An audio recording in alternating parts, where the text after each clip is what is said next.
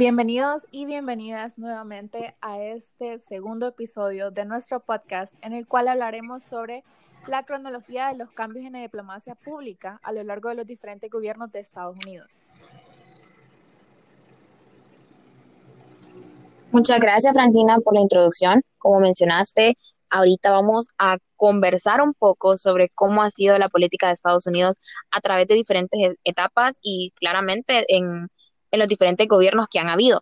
Tal vez puntualizar en algunos y simplemente mencionar algunas estrategias o políticas que se han aplicado en otras etapas.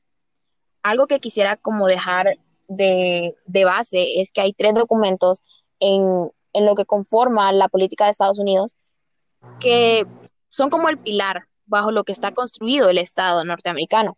En este caso tenemos la Declaración de Independencia, la Constitución y la Carta de Derechos. Eso más que todo para que lo tengan en mente y sepan que em, puede que sea como una base de la política de Estados Unidos.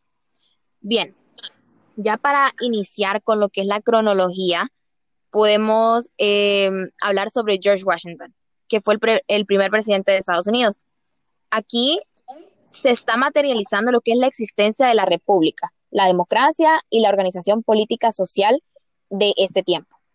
Aquí hay lo que es una base para la defensa de la libertad y la igualdad, así como eh, otra serie de derechos que son inalienables del pueblo norteamericano. La política exterior estadounidense se caracterizó en ese periodo por un aislamiento político y una estricta neutralidad con respecto al resto del mundo. Aquí se hace en los siguientes términos un llamado al pueblo a permanecer por fuera de las dinámicas de poder y de las alianzas propias de los países europeos. Esto a través de un discurso que sucedió en, en 1796, donde se afirmó que la conducta de los estadounidenses debía reducirse a la menor conexión política posible con otras naciones. Esto mientras se extendían las relaciones comerciales. ¿Qué significa? Que ellos estaban interesados más que todo en continuar relaciones comerciales, pero no tener que entrar a fondo a temas políticos que no fuesen internos con respecto a, Europa, podríamos decir, porque pues Washington lo que estaba haciendo era defender que Estados Unidos debía evitar verse envuelto en cualquier disputa entre potencias europeas, porque no quería verse bueno, no quería que el país se viese afectado por las guerras y, era obvio, ¿verdad? El, interés propio de querer resguardar la política de, de una nación, resguardar a sus ciudadanos y así se va creando este excepcionalismo estadounidense y de superioridad. Entonces, como para eh, que lo tengan en mente, durante el periodo de George Washington podemos resaltar la neutralidad. Luego tenemos eh, un claro ejemplo o un ejemplo bastante puntual, que es la doctrina Monroe, que en resumida frases es América para los americanos. Esta doctrina pretendía evitar que las potencias europeas siguieran pues colonizando el, resto del continente. Estados Unidos anunció que cualquier intervención europea en la región la decisión de tener que intervenir. Aquí dejan claro lo que son sus intenciones de convertirse pues en la potencia dominante en América.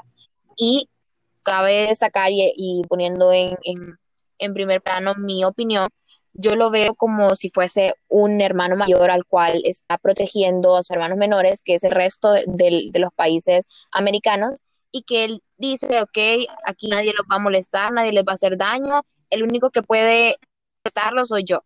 No sé si ustedes ven esa actitud de, la doctrina Monroe como un ejemplo claro entre, entre hermanos, como que Estados Unidos es el hermano mayor y él es el único permitido en intervenir o en defender al resto de los países americanos.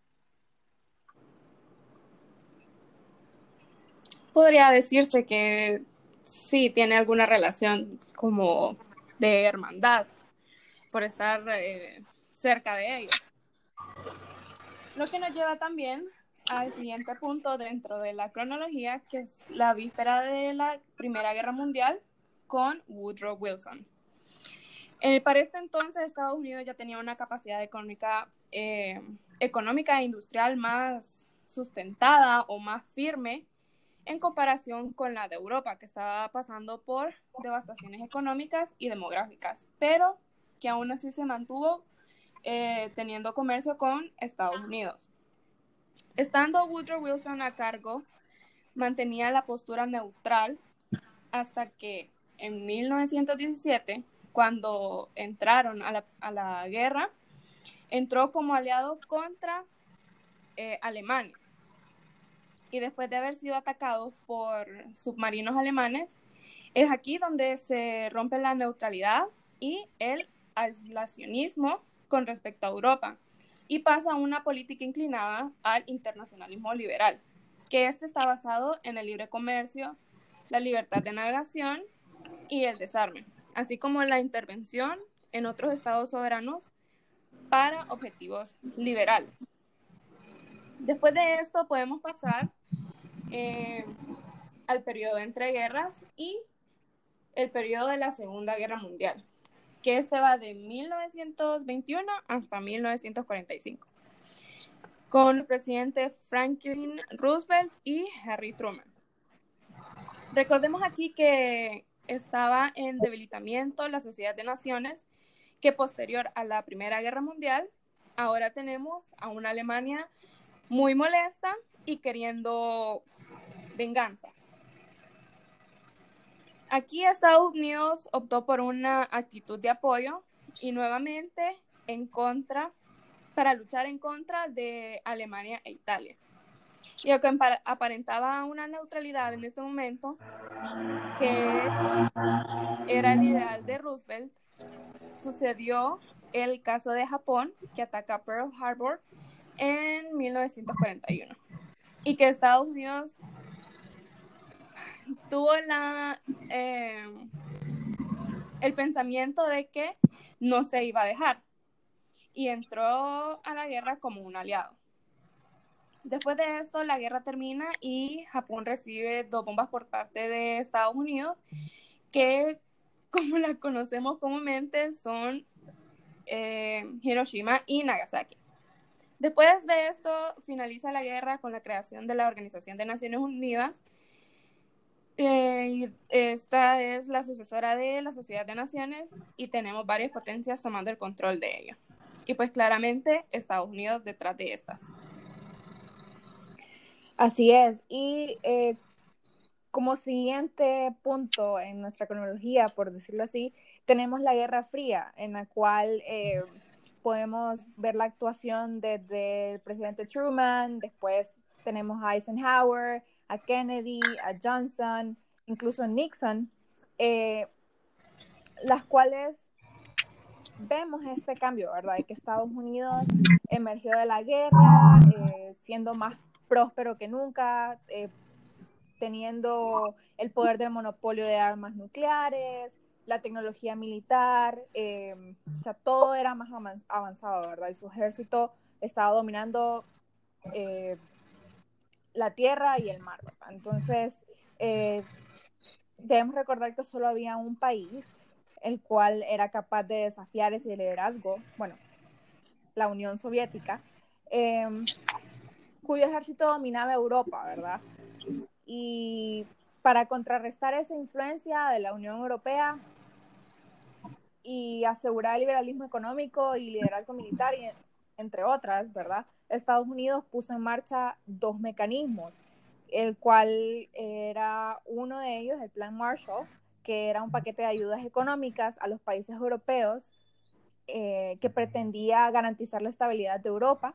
Y asimismo eh, se impulsó el, la organización del Tratado Atlántico Norte, la cual fue una de las primeras alianzas militares de la que Estados Unidos formó parte eh, fuera del hemisferio occidental en tiempos de paz, ¿verdad? Demostrando este deseo estadounidense de liderar el nuevo orden mundial, ya que la intención era contener a la Unión Soviética impidiendo la expansión del comunismo, ¿verdad? Entonces, em, después del colapso de esta Unión Soviética, Estados Unidos quedó como la única potencia hegemónica y empezó a construir un mundo eh, que se basaba en la democracia y el liberalismo económico que se, que se extendían a lo largo del, del hemisferio, ¿verdad? Entonces eh, empezó a fortalecer sus alianzas y muchos países del antiguo bloque del Este se unieron a esta organización, la OTAN, la cual condujo a la hegemonía de Estados Unidos a intervenir en conflictos donde sus intereses no estaban en juego, ¿verdad? Como eh, la famosa guerra de Yugoslavia. Y Estados Unidos mantuvo su presencia militar en regiones como Medio Oriente y pues em, fue visto no de muy buena manera por algunos grupos, ¿verdad?, que estaban en contra de la presencia de Estados Unidos, que dieron origen, por ejemplo, a movimientos como el Al-Qaeda, ¿verdad? Y eh, esto nos lleva a un evento de gran impacto como lo fue el ataque de las Torres Gemelas el 11 de septiembre del 2001. Y tras este ataque, pues George Bush lanzó la guerra contra el terrorismo adoptando una política más intervencionista de la que ya tenía. Y con esto podemos ver una imagen de Estados Unidos de siempre cuidar su bienestar, ¿verdad? Como cualquier nación. Pero podríamos hasta imaginar que es un, depredador esperando detenidamente hasta que llegue algo o alguien que le llame la atención para atacar, ¿verdad? Y manteniendo su, su diplomacia y con este tipo de, vibes de yo soy tu amigo, pero trata de mantenerte obediente conmigo porque si no tendré que actuar en contra tuyo y no lo quiero hacer, pero lo haré. Totalmente. Estoy, estoy completamente de acuerdo con eso porque sí hemos visto cómo Estados Unidos sigue eh, interviniendo en asuntos que tal vez a simple vista podríamos decir que tiene que ver Estados Unidos, pero obviamente hay intereses de por medio y, esos intereses, quienes los conocen, pues es todo el gabinete, es toda la, la, la cúpula que conforma el gobierno de Estados Unidos y es un poco complicado simplemente lanzarse y decir eh, Estados Unidos quiere ayudar o es simplemente una ayuda humanitaria o no, eh, es un ataque directo hacia, cierta, hacia cierto grupo. Pero a través de los años hemos visto diferentes ejemplos y creo que eso es lo que ha generado una percepción o una idea de cómo es Estados Unidos. Y aunque sí podríamos decir mantiene su, su democracia y la igualdad y estos valores que tanto lo definen y que mencioné al inicio, tenemos eso último que mencionó Francina y es que ellos tratan, es como que nos van a tratar bien siempre y cuando mantengamos esta postura de apoyarlo y hacer lo que ellos necesitan, porque en caso contrario, eh, lo siento mucho, pero tendré que, que...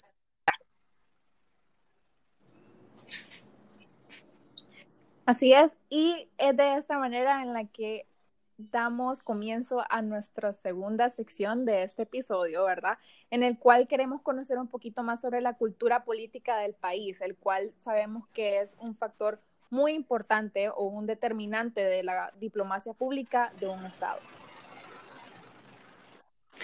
Sí, cuando hablamos de la cultura política de un país, eh, en este caso de Estados Unidos, primero debemos tomar en cuenta qué es lo que entiende Estados Unidos por cultura política. Muchos pueden decir que la definición de cultura política es el conjunto de ideas que todas las personas, o en este caso todos los americanos, comparten en la forma en la que se debe escoger eh, quién gobierna el país, cuáles son sus fines y a través de qué medios. Estados Unidos es un país donde la cultura política no es algo rígido, o sea, no es algo definido en su totalidad. De hecho, se considera, o considero yo, que es algo flexible y que va de acuerdo con las tendencias de quien está al frente del país. Y esta consiste en diversas subculturas que están basadas en las características grupales. Como sabemos que Estados Unidos es un país muy diverso en razas, en etnias y también en circunstancias sociales. No todo el mundo está en la misma. Y también estos son factores, que influencian eh, mucho la cultura política de este país. Claro, y al igual que cualquier otra cultura política en cualquier país del, mundo, eh, aquí Estados Unidos tiene los valores y las creencias que hemos estado mencionando a lo largo de, de este episodio, y es que también es una de las más populares. Por ejemplo, tenemos lo que es el igualitarismo, que dice, ¿verdad?, que la igual, existe la igualdad de todos los seres humanos, que se puede encontrar incluso en el preámbulo de la Declaración de Independencia de Estados Unidos. Es decir, que dentro de un país con diversidad en culturas, razas, etnias, entre otras eh, que podemos mencionar, es importante tratar a todas las personas dentro del país de la misma forma, sin importar de dónde vengan o cómo sea su apariencia y, su etnia. Esa es la idea que, nos quiere transmitir Estados Unidos y lo que dice en realidad su, declaración. Asimismo, tenemos lo que es el principio del, individualismo, con el cual las personas tienen esta libertad de realizar sus propias vidas, realizar, eh, tomar decisiones personales y que llevan al excepcionalismo americano que este eh, pues, es el desarrollo excepcional de Estados Unidos como una nación que ha contribuido a que a tener como este lugar especial en el mundo, a que el resto de, las poblaciones puedan verlo, lo puedan admirar y puedan eh, querer alcanzar y lograr ese mismo ejemplo que tienen. Esto pues hace creer, ¿verdad?, que los sistemas políticos y económicos del país tengan una, eh, tienen un ambiente casi que perfecto para la implementación de lo que es el igualitarismo y el individualismo dentro de las fronteras del país. Bueno, tenés mucha razón porque si nosotros vemos, eh, si analizamos la democracia o el sistema político de Estados Unidos y tomamos en cuenta las elecciones pasadas, podemos ver que este sistema flaqueó, ¿verdad? Y esto se, eh, se debió a que la división se encuentra que se encuentra entre los partidos políticos ya no se puede reducir solamente a que son eh, polos opuestos dentro de la política de Estados Unidos. Y eso es más que todo porque al ser un país muy diverso cultural y racialmente, podemos decir que cada partido representa actualmente a grupos dentro de la sociedad que son muy distintos entre ellos mismos, ¿verdad? Entonces, otro de los valores importantes dentro de la cultura política de Estados Unidos es la tolerancia que le permite a los diversos grupos ejercer estas libertades constitucionales, pero al mismo tiempo em, debemos estar conscientes que es importante mencionar la tolerancia política, que esta no solo permite el ejercicio de, las libertades anteriormente mencionadas eh, para cada individuo, sino que también les permite esta libertad de expresión en temas políticos, como el derecho de todos a, a la participación y la inclusión, ¿verdad? E incluso el ejercicio de la democracia. Y bueno, en nuestra tercera sección eh, decidimos que era otro punto muy importante de tocar en la diplomacia pública de Estados Unidos y consideramos que es la cultura del espectáculo, ¿verdad? Entonces, para comenzar esta sección, eh, la quiero comenzar con una pregunta. ¿Y qué es la cultura americana del espectáculo y cómo surge?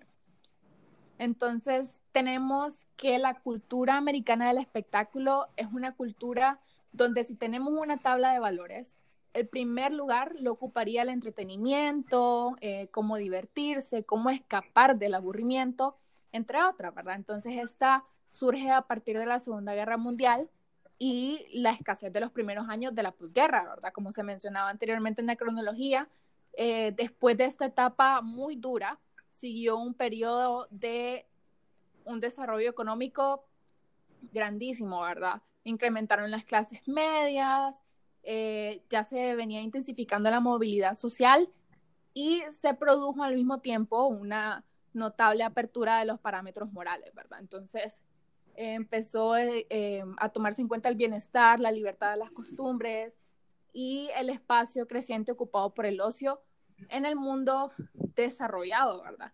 Que constituyó un estímulo para que proliferaran como nunca las industrias del entretenimiento que eh, vienen de la mano, ¿verdad? Con la publicidad. Entonces, si nos preguntamos cómo lo podemos ver o cómo se desarrolla esta cultura en nuestros días, em, podríamos decir que en la cultura del espectáculo es normal y prácticamente obligatorio, por decirlo así, que uno de los factores como la moda ocupe una buena parte de estas secciones dedicadas a la cultura y que los diseñadores eh, famosos que conocemos hoy en día pues tengan este protagonismo que antes tenían eh, científicos, compositores o hasta filósofos, ¿verdad? Entonces, es así como las estrellas de, de la televisión ejercen una influencia sobre las costumbres, los gustos y las modas que antes tenían las personas, ¿verdad? La, la población. Entonces es así como podemos aplicarlo a la política, porque se puede observar este tipo de comportamiento donde los lugares que visitan, la gente con la que se relacionan o hasta los zapatos o el diseñador que viste, ya sea la primera dama o cualquier otra figura pública, también tiene un papel sumamente importante en cómo se percibe esta um, cultura de Estados Unidos. Totalmente, y creo que podríamos decir que sí tiene consecuencias a veces inesperadas dentro del campo específico en cuanto a la información, la, proliferación del periodismo irresponsable, eh, aquel que se alimenta tanto del chisme y del escándalo y de cosas que, que son amarillistas, podríamos decir, pero que también existe este otro, otro punto en el que puede generar esa percepción de que, ok, si esta persona llegó a Estados Unidos y logró tanto, significa que yo también puedo. Si yo me voy y, e intento lo mismo, podría incluso ser mejor.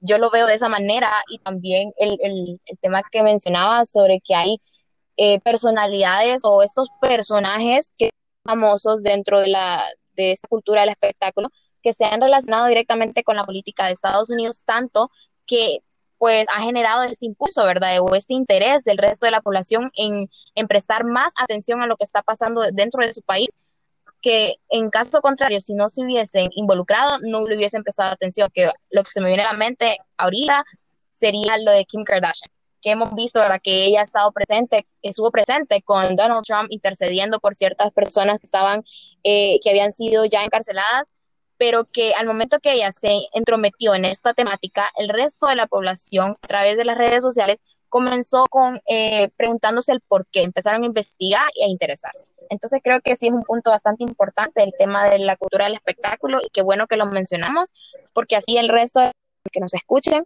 podrán prestar mayor atención a lo que ven en, las redes sociales, lo que escuchan en la radio, lo que ven en, la, en el televisor y, podrían tratar de investigar un poco más o simplemente no creer a la primera.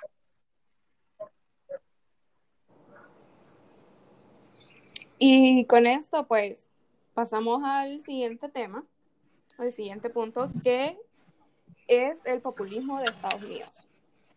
Aquí en esta sección hablaremos un poco sobre el populismo americano. Pero la pregunta es, ¿qué entendemos por populismo? Según Carlos de la Torre, que es un profesor de ciencias políticas de la Universidad eh, de Kentucky, nos define al populismo como un discurso que presenta la relación entre el pueblo y las élites como antagónicas de modo que la relación del pueblo con las élites no se puede resolver ni romper con las estructuras institucionales de una sociedad. Por tanto, el populismo no es necesariamente de izquierda o de derecha. Podemos decir en otras palabras que el populismo mm, es un estilo de política utilizado para movilizar a las masas contra los poderes dominantes los populistas afirman que hablar por la gente común, adoptando una postura de nosotros contra ellos, sus líderes utilizan una retórica que despierta la ira y plantea teorías de conspiración, que sabemos que sobre Estados Unidos hay muchas teorías de conspiración. Esta también impulsa la desconfianza de los expertos y promueve el nacionalismo que llevado al extremo no es algo sano. El populismo también se ha convertido en un tema recurrente en la política estadounidense y ha inspirado varias reformas políticas. Así es, Linda, y esto lo podemos observar a lo largo de la historia de Estados Unidos, ya que han existido varios movimientos populistas que han sido notables, ¿verdad? Y han sobresalido de alguna manera. Y para mencionar algunos, porque hay varios, pero los, los que más han resaltado desde la década de los, desde los años 1800, perdón, eh, tenemos a los Know Nothing, que fue uno de los primeros partidos políticos populistas que estaban en oposición a los inmigrantes y los católicos, ¿verdad? Entonces, ellos utilizaron eh, las creencias de la supremacía cristiana blanca para poder tomar el poder político sobre las poblaciones minoritarias. Si nos vamos a los 1900, tenemos a este gobernador de Alabama, George Wallace, que era ya conocido a nivel nacional por su postura a favor de la segregación gracias a sus intentos de evitar eh, que los estudiantes negros ingresaran al campus de la Universidad de Alabama, ¿verdad? Entonces no queda como un poquito impactado. Y pues en, la, en los años 2000, la década de los 2000, eh, una que ya es más conocida, ¿verdad? Ya es más reciente, que fue el, el Tea Party, que fue un movimiento conservador que apareció en 2009, tras la elección del presidente Barack Obama, quienes crearon una ola de teorías de conspiración, como mencionaba Linda, que es uno de los factores eh, importantes del populismo sobre eh, el presidente Obama para llevar al Partido Republicano más a la derecha hasta el punto del libertarianismo.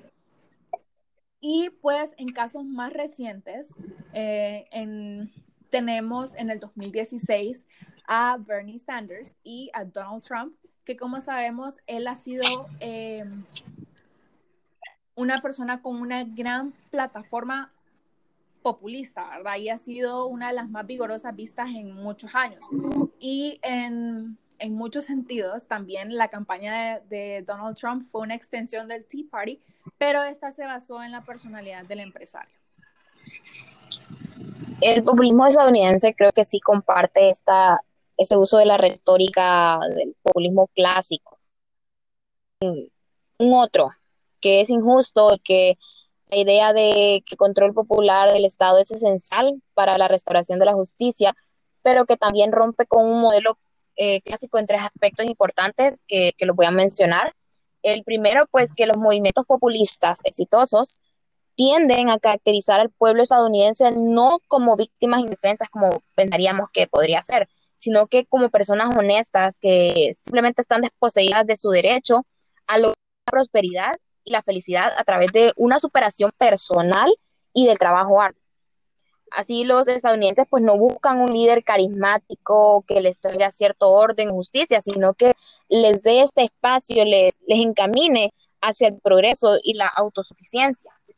En segundo, tenemos que el otro en el populismo estadounidense no suele ser despreciado como un enemigo sin derechos. En, realidad es un adversario que es alguien que podría ser corrupto, que podría actuar injustamente en, cierto momento, pero que aún así es un conciudadano y que conserva su bondad estadounidense básica.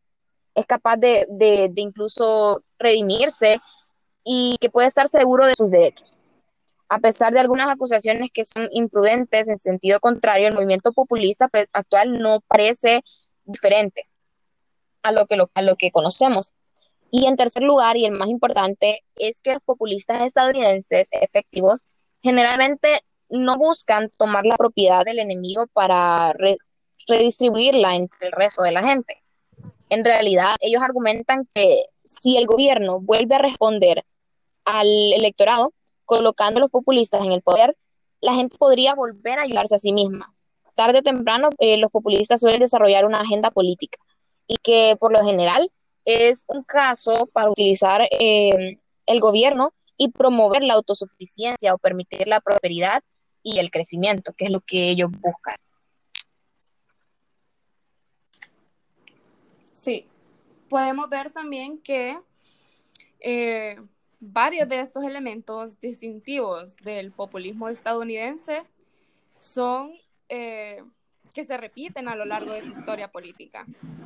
Por supuesto que como todos los casos hay excepciones, pero la verdad, los movimientos que han dado lugar a coaliciones políticas duraderas son generalmente los que han seguido este patrón del populismo. De hecho, la primera coalición política duradera de Estados Unidos se construyó sobre la base de un movimiento populista. Eh, fue una revuelta de agricultores contra los que eh, percibían como un liderazgo político elitista dedicado al comercio urbano y los intereses bancarios. También muchos agricultores que se sintieron molestos por actos del nuevo gobierno federal, como el impuesto al whisky, que precipitó la rebelión del whisky eh, en la década de 1790, perdón, Y también dio paso a la creación del primer banco de Estados Unidos, que concedía préstamos en beneficio de intereses comerciales. Y también nuevos impuestos recaudados para financiar la cuasi guerra con Francia en apoyo sociocomercial de Estados Unidos eh, y Gran Bretaña. Ahora, tomando un caso más reciente, en las pasadas elecciones se observó que el populismo como estilo político divisivo que sigue siendo viable en Estados Unidos, eh, la población estadounidense demostró una vez más que el suyo es un país profundamente dividido. Y donde el populismo, a pesar de todos sus fracasos y falsas promesas, sigue siendo una fuerza atractiva y duradera. De alguna manera, las elecciones presidenciales de 2020 fueron una prueba de resistencia para la viabilidad, viabilidad perdón, del populismo en todo el mundo. Esta contienda, después de todo, tuvo lugar en el contexto de una crisis eh, de salud pública mundial, que eh, fue una pesadilla populista y, y que también, eh, pero que también reforzó el apoyo de los líderes del establishment y reforzó la importancia de la experiencia y dejó a un lado los problemas de la, de la brecha populista favorecida como la inmigración. Bien, como conclusión podríamos decir entonces del populismo que una de las características de los líderes populistas es que podríamos decir que son transgresores de las formas habituales de hacer política. Eh, son transgresores culturales que usan el lenguaje también como, como su arma para, para atraer más público y que de alguna manera pues ellos se presentan como outsiders al sistema político. El populismo pues no es una ideología como tal, es más bien como un modelo o un modo de, identificarse y que crea identidades. Eh, genera en el pueblo esta percepción de que ellos son un actor político en, o sea, crea el pueblo como actor político en antagonismo al orden que ya está establecido, a, lo que es la clase gobernante. Genera esta, esta idea de que, ok, somos el pueblo, entonces eh, la persona que les voy a traer autosuficiencia y que les voy a llevar a, la, a, esa libertad que tanto quieren, vamos a combatir esta clase gobernante que ya existe o esta idea o esta estructura política que ya existe. Así es, Ángela, y pues bueno, no me queda nada más que agradecerles por compartir este espacio y la verdad que sí ha sido una experiencia muy bonita poder tocar estos temas, ¿verdad? Que a lo largo de la clase hemos venido desarrollando, adquiriendo nuevos conocimientos, conociendo un poco más de cómo funciona la diplomacia pública de los estados. Y la verdad que yo considero que la de Estados Unidos es, es muy, por decirlo así, me despierta curiosidad, ¿verdad? Saber cómo, cómo funciona y me imagino que ustedes también comparten ese pensamiento conmigo.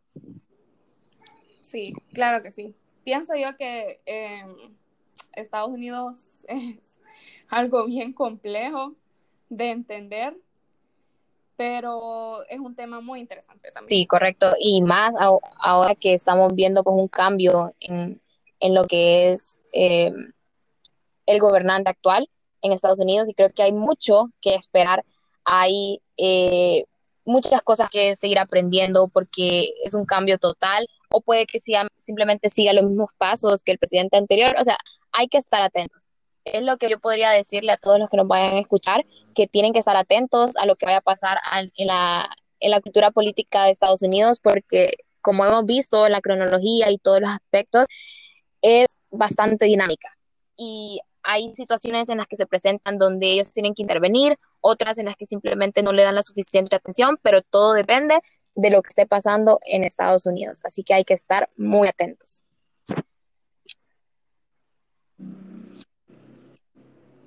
Bueno, muchas gracias y esperamos que les guste y disfruten. Muchísimas gracias a todos.